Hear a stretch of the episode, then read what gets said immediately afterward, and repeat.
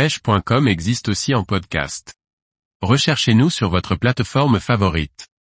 Recherche des petits poissons blancs sur le Rio Tomo en Colombie. Par Liquid Fishing. Après avoir rempli mon objectif sur le Rio Tomo, avec la prise d'un joli peacock bass, je prends cette cinquième journée relax et la mets à profit pour découvrir les nombreuses espèces de poissons qui vivent ici. La biodiversité dans les rivières amazoniennes est telle, que l'on pourrait y passer plusieurs semaines pour essayer de capturer toutes les espèces.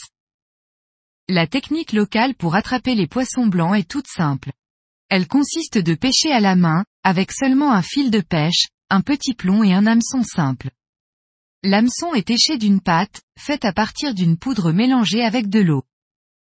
Pour pouvoir capturer des petits poissons avec ma canne à pêche, et me rapprocher de la tactique locale, j'ai utilisé du pain et cette pâte, sur un montage drop shot.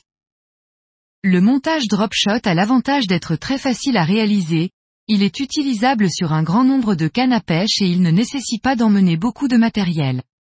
Quelques hameçons simples et des plombs suffisent pour réaliser ce montage.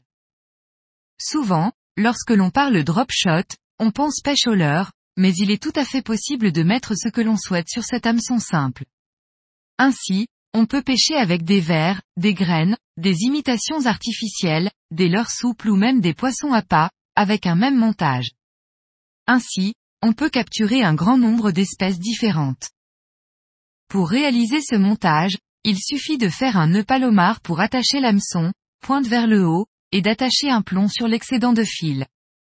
C'est un montage très simple, qui permet de présenter un appât décollé du fond.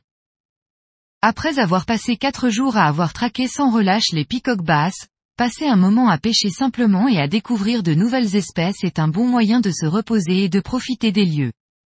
De plus, cette pêche permet de prendre le temps de discuter et d'échanger avec le personnel du camp, de passer un bon moment de partage. Un voyage de pêche, à mon sens, ce n'est pas seulement prendre du poisson, mais c'est aussi s'ouvrir aux autres cultures.